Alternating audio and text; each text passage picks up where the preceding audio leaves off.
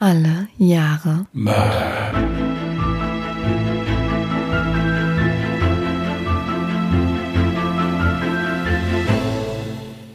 Herzlich willkommen zu Alle Jahre Mörder, der True Crime Podcast mit Christian und Jasmin. Hi. Wir können ja mal ganz kurz darüber reden, dass wir jetzt ungefähr drei Minuten damit verschwendet haben, um den Anfang zu finden, um nachher die Audiospur synchron zu packen. Aber wir haben auch die erfreuliche Mitteilung, dass Jasmin jetzt mittlerweile gelernt hat, dass Skype teilweise eine Stunde, äh, eine Stunde, ja, eine Sekunde später ist.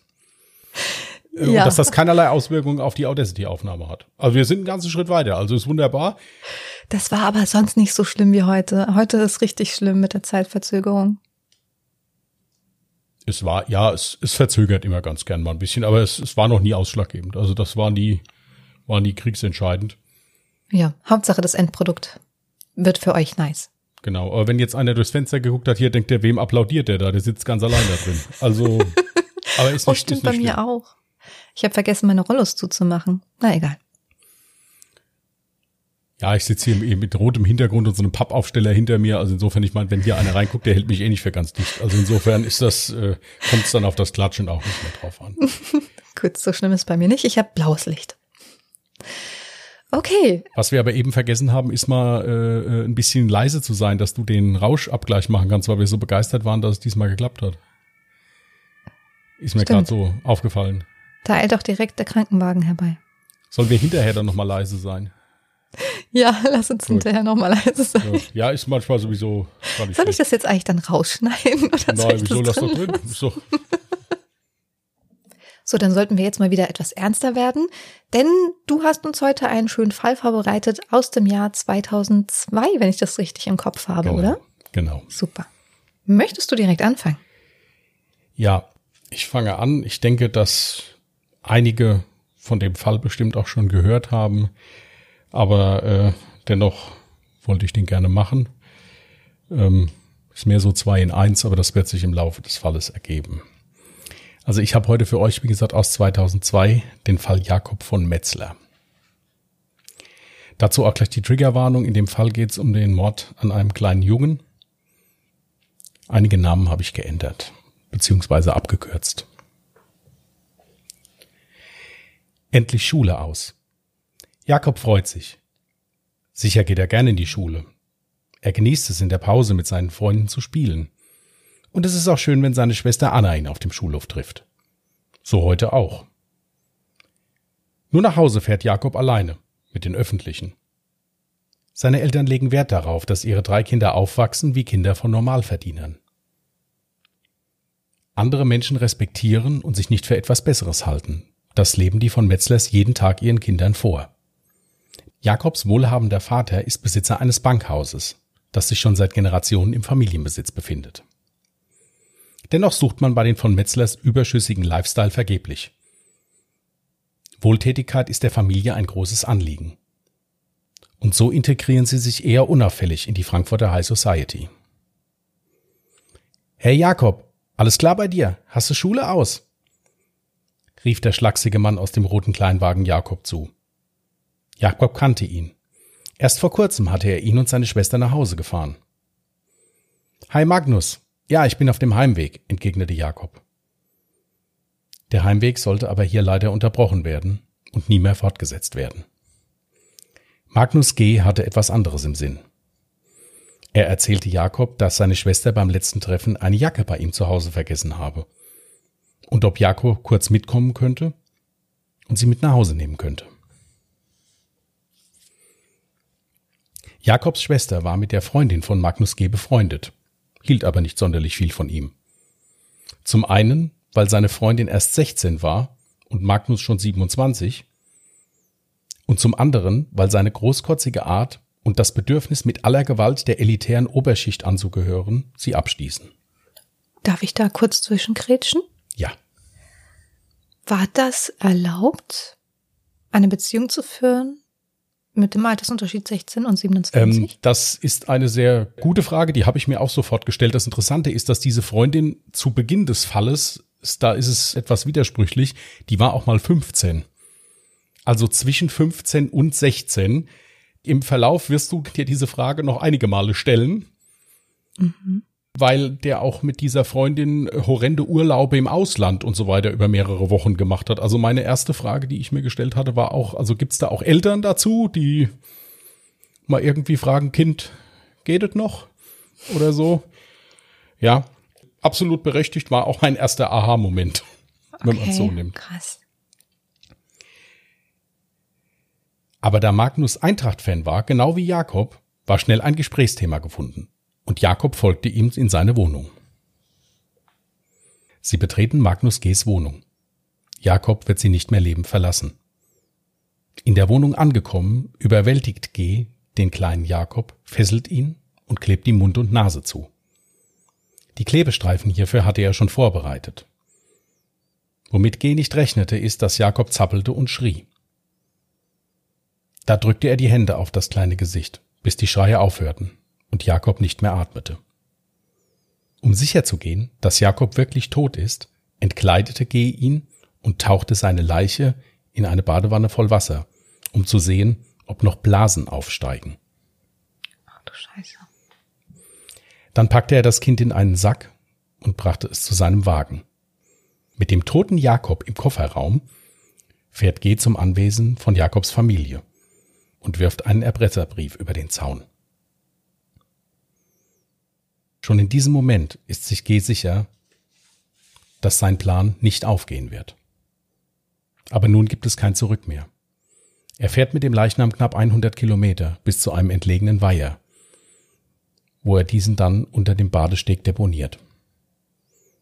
Danach fährt G, als sei nichts gewesen, zu seinen Eltern zum Abendessen. Später wird G vor Gericht aussagen, dass er Jakob in eine Waldhütte versteppen wollte und ihn dort mit Alkohol gefügig machen wollte, um ihm somit einen Filmriss zu bescheren. Wer ist dieser Magnus G?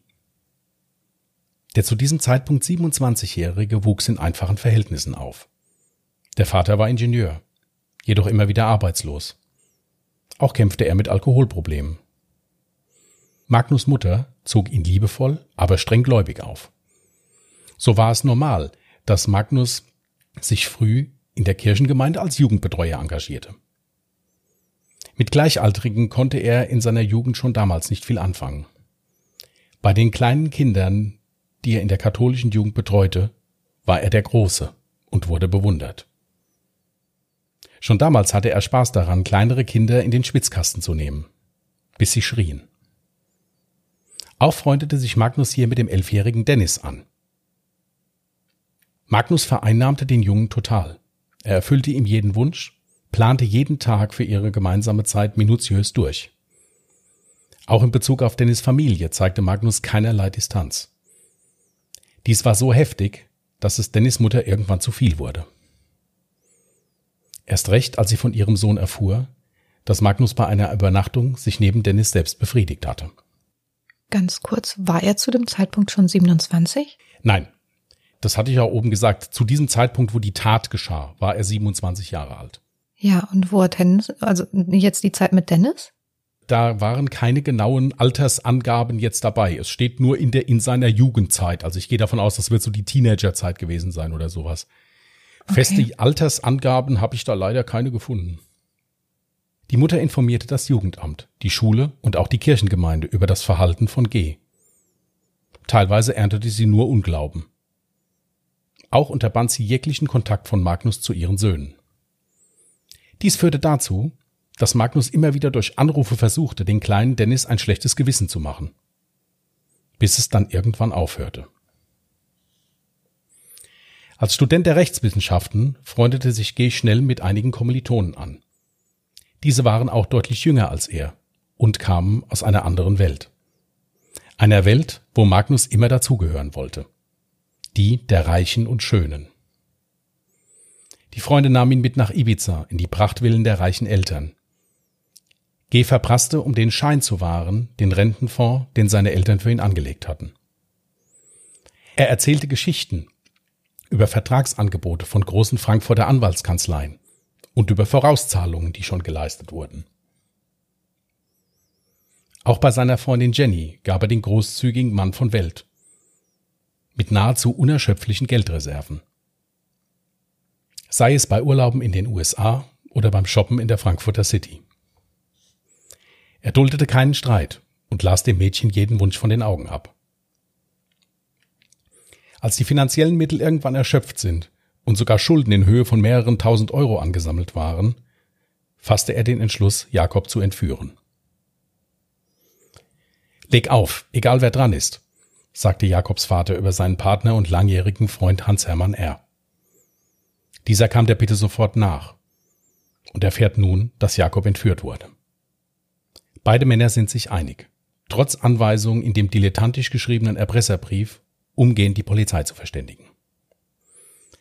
Hans-Hermann R. setzte sich mit dem Innenministerium in Verbindung und bekommt dann die Rückmeldung, dass sich in ein paar Minuten der Vizepräsident des Frankfurter Polizeipräsidiums bei ihm melden wird. Wolfgang Daschner. Nach Aussage des Innenministeriums einer der besten Polizisten des Landes.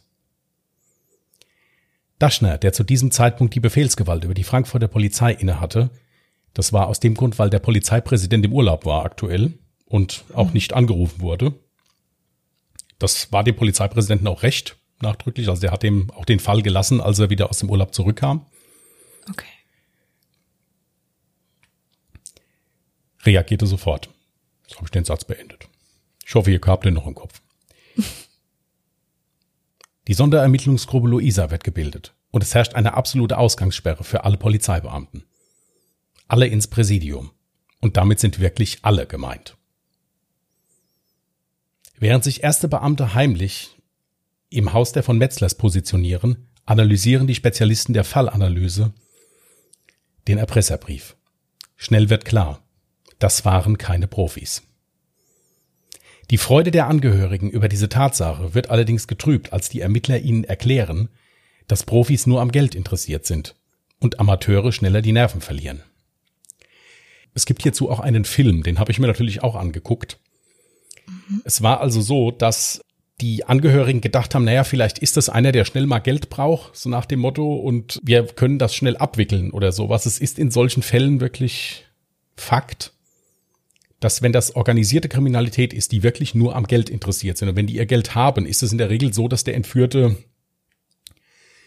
wieder freigelassen wird, weil die natürlich auch schon vorher die Vorkehrungen treffen, dass keiner von ihnen erkannt wird. Hm. Bei einem Amateur oder bei einem ja, Ersttäter ist es halt so, dass der diese ganzen Gedankengänge in der Regel nicht hatte, hat die Polizei begründet.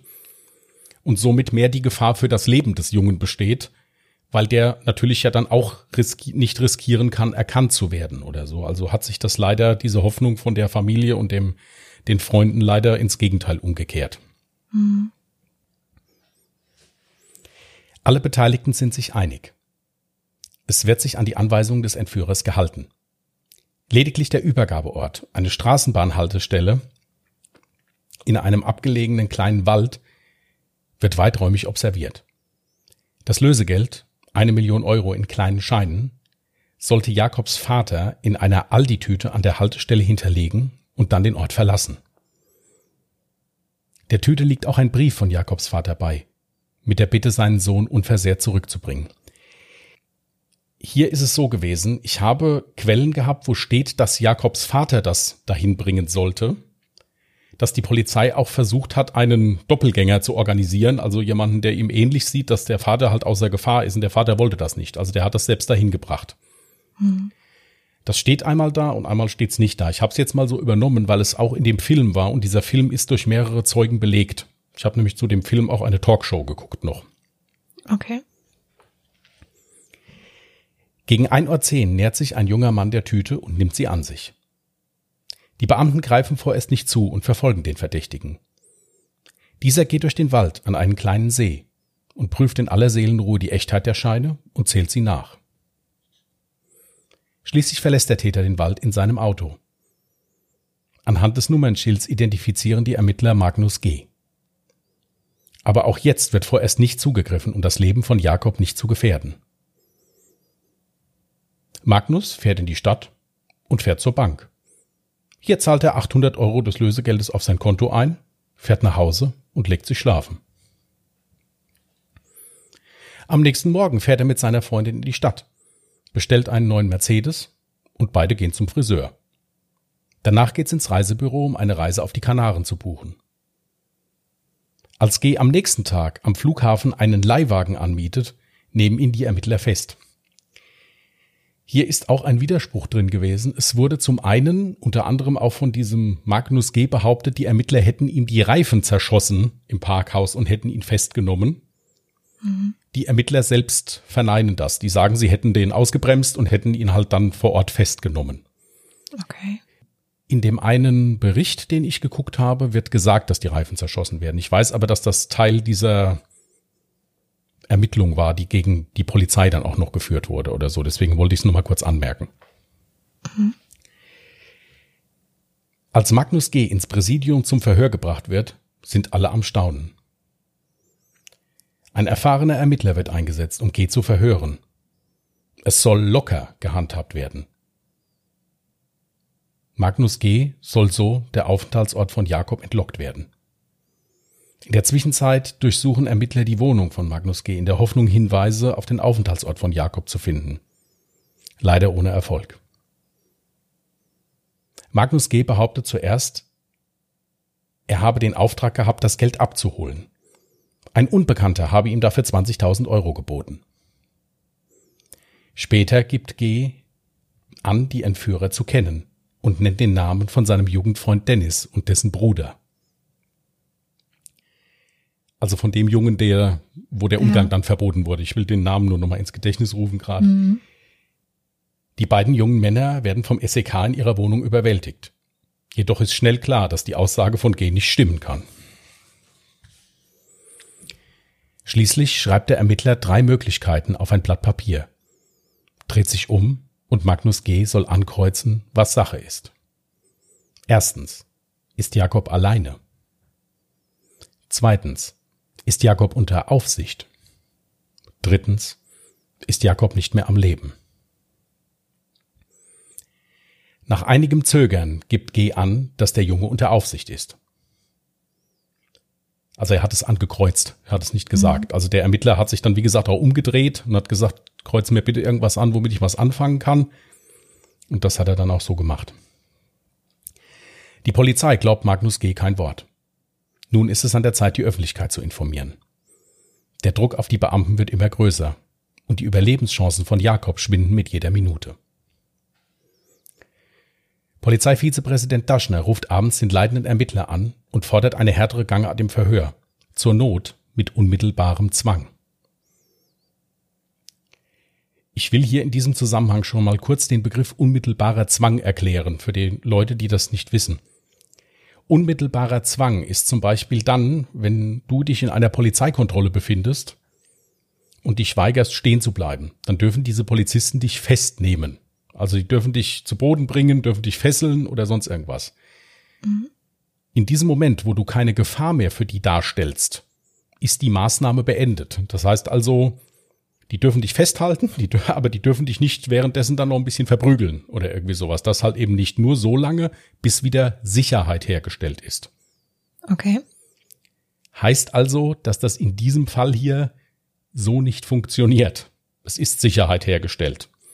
Da sind wir dann im Bereich einer Aussageerpressung, aber da komme ich nachher nochmal zu. Die Beamten hielten das für nicht rechtens und sind sich einig, die Anweisung wird ignoriert. Auch der Plan, Magnus G.'s Mutter einzuladen und mit ihrer Hilfe ein Geständnis und vor allen Dingen den Aufenthaltsort von Jakob herauszufinden, scheitern. Magnus G. bittet seine Mutter lediglich, seine neue Armbanduhr mit nach Hause zu nehmen, damit sie nicht geklaut würde. Dass die Uhr ohnehin gestohlen ist, stellt sich erst im Nachhinein heraus.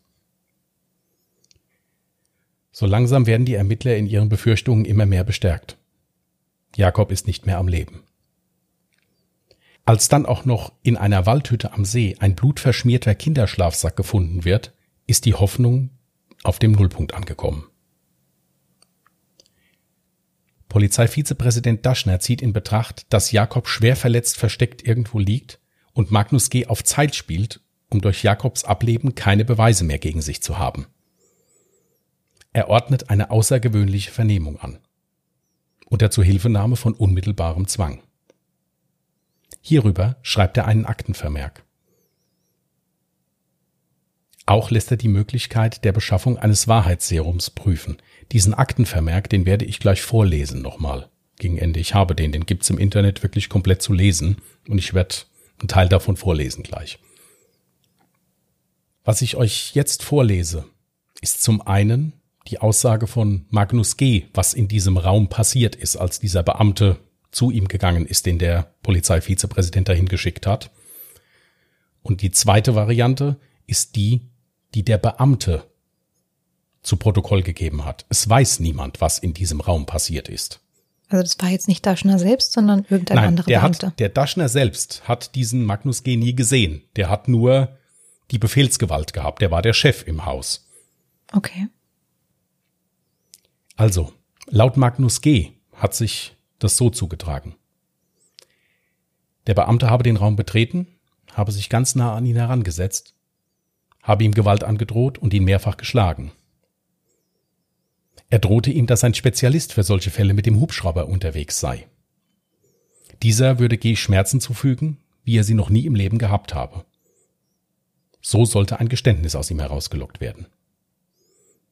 Auch sexuelle Übergriffe durch andere Gefangene werden ihm angedroht. Was in diesen Verhören oder auch in den Dokumentationen darüber signifikant immer erwähnt wird, ist, dass der Polizeibeamte so mit kreisendem Finger ein Hubschraubergeräusch nachgemacht hat. Also das wie ein Hubschrauber im Prinzip gerade im Anflug ist und die Sache. Also quasi Psychoterror. Genau, also der, der hätte ihn also massivst psychisch unter Druck gesetzt. Hm. Jetzt kommen wir zu der Aussage, die der Beamte, der da in diesem Raum war, zu Protokoll gegeben hat.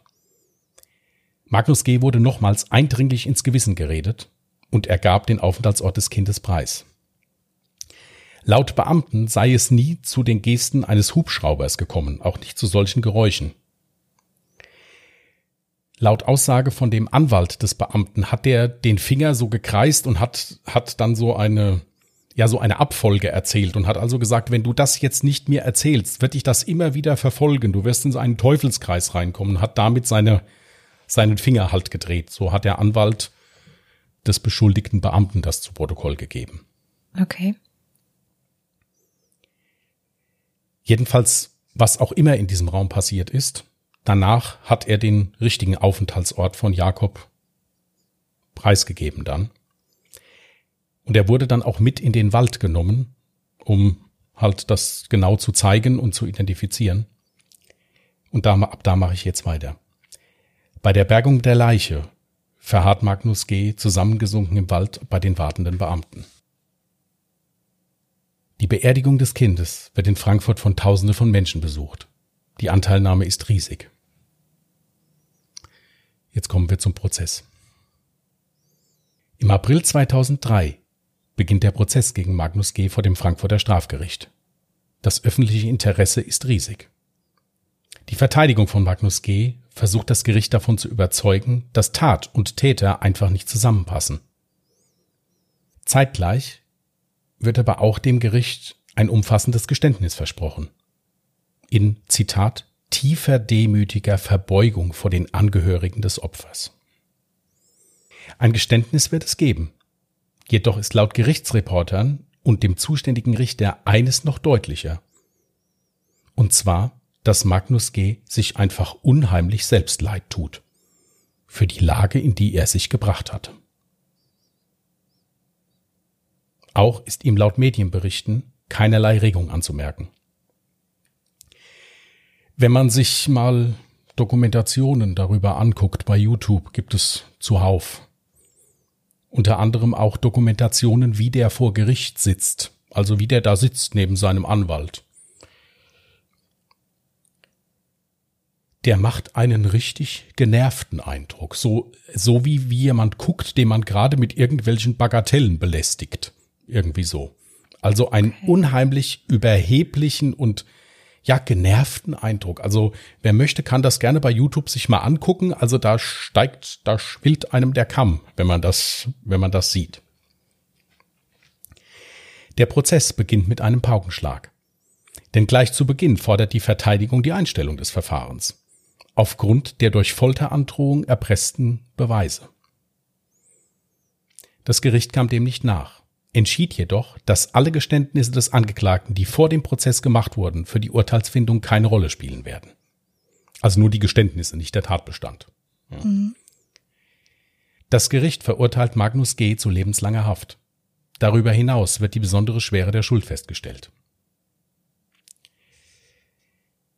So, das war jetzt der Fall. Ich möchte aber gerne auf eine Sache noch eingehen, wo ich noch eine Kleinigkeit zugeschrieben habe, die mit diesem Fall zusammenhängt. Denn es ist ja so, dass zum einen natürlich dieser fürchterliche Mordfall unheimliches Medieninteresse geweckt hat und natürlich zum anderen auch die Handlung von diesem Polizeivizepräsidenten, wie er also dieses Geständnis herauskriegen wollte. Wie kam es zu der Forderung der Verteidigung? Bezüglich der Einstellung des Verfahrens. Die Verteidigung berief sich auf die Unzulässigkeit der unter Folter erhaltenen Beweise. Das nennt sich in Juristenkreisen Fruit of the Poison Tree also Frucht des verbotenen Baumes, wenn man es so nimmt. Das habe ich aus einer Dokumentation, da bin ich nicht selbst drauf gekommen. Denn zwei Monate vor Prozessbeginn liegt der Presse ein Vermerk vor. Der Vermerk, den Wolfgang Daschner zu den Verhörmethoden gefertigt hatte. Ich will euch jetzt nicht diesen ganzen Vermerk vorlesen. Ich möchte euch einfach nur mal vorlesen, was der da drin geschrieben hat. Diesen Vermerk gibt es im Internet. Den kann man also finden. Ich werde den nicht verlinken, weil ich das nicht in Ordnung finde. Aber den gibt es, wenn man danach sucht. Der Vernehmungsbeamte des Beschuldigten G sei der Ansicht, dass dieser die Wahrheit gesagt habe. Im Gegensatz dazu vertrete der Polizeipsychologe die Auffassung, dass es sich um ein Lügengebäude handele. Zur Rettung des Lebens des entführten Kindes habe ich angeordnet, dass G nach vorheriger Androhung unter ärztlicher Aufsicht durch das Zufügen von Schmerzen in Klammern keine Verletzungen erneut zu befragen ist. Die Feststellung des Aufenthaltsortes des entführten Kindes duldet keinerlei Aufschub. Insoweit besteht für die Polizei die Pflicht, im Rahmen der Verhältnismäßigkeit alle Maßnahmen zu ergreifen, um das Leben des Kindes zu retten. Parallel dazu wurde der Polizeiführer und so weiter beauftragt zu prüfen, ob ein Wahrheitsserum beschafft werden kann. Die Befragung des Beschuldigten G dient nicht der Aufklärung der Straftat, sondern ausschließlich der Rettung des Lebens des entführten Kindes. Die von Kriminaloberrat, Name ist egal, erhobenen moralischen Bedenken wurden in einer weiteren Besprechung mit noch einigen anderen Beteiligten zurückgestellt. Das Ganze war um 8 Uhr morgens. Kriminalhauptkommissar, Name ist egal, wurde angewiesen, den Beschuldigten G auf die bevorstehende Verfahrensweise vorzubereiten. Um 8.25 Uhr teilte der betreffende Beamte mit, dass G im Konjunktiv eingeräumt habe, dass Jakob von Metzler tot sei. Später ergänzte er diese Aussage durch den Hinweis auf die Waldhütte, wo die Leiche dann gefunden wurde. Durch das inzwischen abgelegte Geständnis war die Maßnahme entbehrlich. Also haben Sie ihm keine Schmerzen zugefügt? Nein, haben Sie ihm nicht. Zumindest, das, das ist jetzt das Problem. In diesem Raum war niemand. Es war der Beschuldigte und der eine Kriminalhauptkommissar. Und das war das, was ich eben vorgelesen hatte mit diesen widersprüchlichen Aussagen. Hm. Der behauptet ja, offiziell. ja, die andere behaupten nein. Warum hat Daschner den Vermerk gemacht? Diese Frage stellte ihm auch sein Verteidiger. Die Antwort Daschners war sinngemäß, weil es dazugehöre und weil er dazu stünde. Ein Mitarbeiter des Innenministeriums wurde von Daschner über die Maßnahme informiert. Jedoch gab Daschner den Namen des Mitarbeiters nicht preis und übernahm die volle Verantwortung. Er berief sich auf Polizeirecht und wies auf einen noch nie dagewesenen polizeilichen Notstand hin.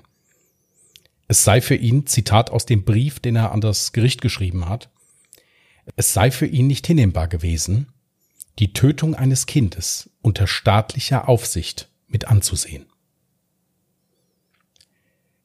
Daschner und sein Kollege werden in einem Folgeverfahren verwarnt. Das bedeutet, dass sie nicht aus dem Beamtenverhältnis der Polizei entlassen werden müssen. Es ist so gewesen, dass der dann natürlich versetzt wurde, woanders hin und dann auch kurz vor dem Ruhestand stand und dann in Ruhestand gegangen ist. Mhm. Mit dem Fall bin ich jetzt fertig.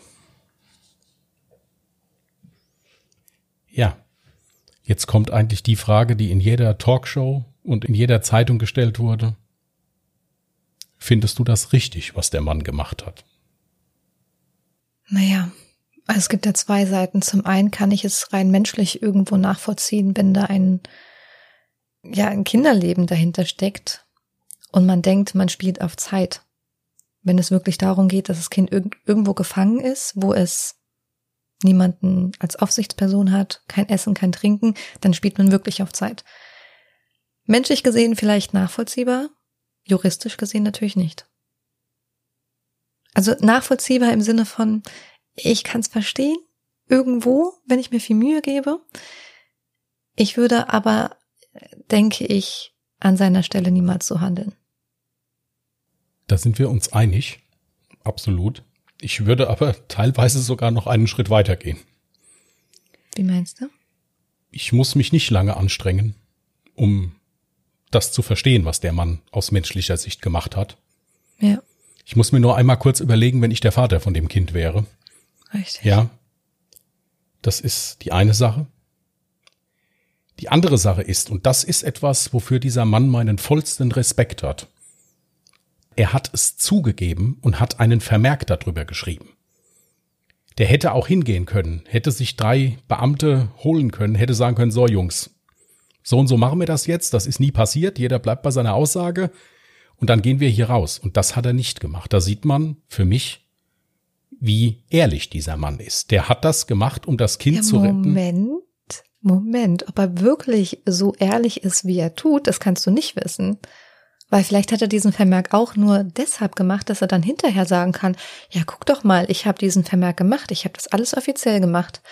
Aber dass er wirklich unter Schmerzen gefoltert wurde, um ein Geständnis aus ihm rauszuholen, das hat er ja niemals zugegeben. Nein, ist richtig. Man muss dazu sagen, schon die, also das ist ja eine Dienstanweisung gewesen. Das heißt also, dieses Schreiben, was der verfasst hat, das bekommt der ermittelnde Polizeibeamte und führt das aus. Natürlich darf er das nicht einfach ausführen und ist damit straffrei. Er hat also die Pflicht, das nennt sich im Beamtenrecht Remonstration. Also wenn er merkt, es ist hier etwas Ungesetzliches im Gange, muss er remonstrieren, muss sagen, das darf, das darf ich nicht machen, das möchte ich nicht. Oder sonst irgendwas. Tatsache ist aber, dass der Polizeivizepräsident Daschner, er hat es schriftlich gemacht. Das heißt, er wusste, wenn er diesen Vermerk schreibt und diesen Befehl schreibt, hat er sich strafbar gemacht. Und er hat es zugegeben. Es gibt Beweise gegen ihn. Er hat es ja unterschrieben. Und das war ihm in diesem Sinne egal. Das war auch das, wenn man sich eine Dokumentation anguckt, was sein Rechtsanwalt ihn gefragt hat. Der hat gesagt, Herr Daschner, man muss doch nicht über alles ein Vermerk schreiben. Und da hat er gesagt, doch, das gehört dazu. Und was das angeht, muss ich sagen, ist das so, der hat die Grenze überschritten, hat aber dann auch gesagt, jawohl, das habe ich gemacht. Vor Gericht hat er sich auf einen Fall berufen, der Anfang des 19. Jahrhunderts der Fall war, wo auch ein Kind entführt wurde und die ermittelnden Polizeibeamten den Entführer also so lange verprügelt haben, bis er es gesagt hat, wo das Kind ist und das Kind wäre gerettet, ist gerettet worden zu diesem Zeitpunkt dann. Das ist für mich nämlich die nächste Frage gewesen. Was wäre passiert, wenn das Kind durch diese Aktion gerettet worden wäre. Naja, es gab ja jetzt so oder so keine Konsequenzen für Daschner. Doch, es gab Konsequenzen. Er ist, äh, ist ja vor Gericht gestellt worden. Ja, aber er wurde nur verwarnt. Und sie haben ihn nicht entlassen. Ja. Im Übrigen, auch das ist ein Verfahren, wo ich nicht hätte Richter sein wollen muss ich ganz ehrlich sagen. Weder in dem Verfahren um den toten Jungen, ich bin sowieso generell froh, dass ich kein Richter bin, höchsten Respekt vor jedem Richter. Ja. Aber gerade in diesen zwei speziellen Verfahren hätte ich nicht Richter, da hätte ich noch nicht mal die Gerichtspost reinbringen wollen, muss ich ganz ehrlich sagen. Also das ist für mich schon heftig. Dass ich die menschliche Seite von dieser Tat oder von dieser Aktion absolut verstehen kann. Und dass ich als Vater von so einem entführten Kind dankbar wäre, wenn ich so einen Polizeibeamten hätte, der das macht. Es ändert aber nichts an der Tatsache, dass es gesetzeswidrig ist. Dass man es nicht darf. Das ist das Problem. So kann man einen ganzen Prozess zum Platzen bringen. Mit so etwas. Wenn der jetzt wirklich nachweisen hätte können, dass er da echt gefoltert worden wäre, hätte es sein können, dass der da mehr oder weniger straffrei davongekommen wäre. Wenn ihr Lust habt, Schreibt uns bei Instagram, was ihr meint. Richtig oder falsch gibt's nicht. Würde mich aber interessieren. Juristisch falsch gibt es doch. Das müssen wir an der Stelle noch sagen. Jo, nein, ich meinte jetzt, ich meinte jetzt, es gibt auf diese Sache meiner Meinung nach keine komplett richtige Antwort. Jeden, den ich gesehen habe bei Befragungen, bei irgendwelchen Interviews, hat gesagt, ja zum einen, aber zum anderen. Mhm. Aber mich würde es mal interessieren. Wenn ihr also Lust habt, schreibt uns das gern mal. Wenn ihr es unter das Video kommentiert, äh, unter das Video, das, das waren jetzt die alten YouTube-Zeiten. Wenn ihr es unter das Foto was kommentiert, denkt dran. Geht vernünftig miteinander um. Und wer Lust hat, kann gerne sein Feedback dazu mal geben. Ich möchte abschließend zu dem Fall jetzt nochmal sagen, dass ich mich tatsächlich gar nicht mit dem Fall beschäftigt hatte. Der Name war irgendwo noch ganz weit hinten im Hinterkopf, als hätte ich mal in den Nachrichten davon gehört sonst aber gar nicht. Von daher war es für mich jetzt auch nochmal sehr fesselnd, spannend und erschütternd. Und du hattest ja auch schon gesagt, man kann gerne seine Meinung zu dem Fall unter den Instagram-Post packen. Da an der Stelle möchte ich auch gerne nochmal erwähnen, ihr könnt uns gerne folgen unter alle Jahre Mörder mit OE geschrieben auf Instagram oder auf Twitter unter alle Jahre Morde. Gut. Dann bleibt uns eigentlich nur, euch einen ruhigen Wochenstart zu wünschen. Passt gut auf euch auf, bleibt gesund. Und wir hoffen, dass wir uns nächsten Sonntag dann wieder hören. Genau. Und ich habe tatsächlich auch schon einen Fall gefunden für 1959. Also keine Sorge, es wird alles gut. Und für mich losen wir dann beim nächsten Mal wieder aus. Ich habe jetzt eine Woche Pause. Super. Okay, in diesem Sinne macht's gut. Tschüss. Macht's gut.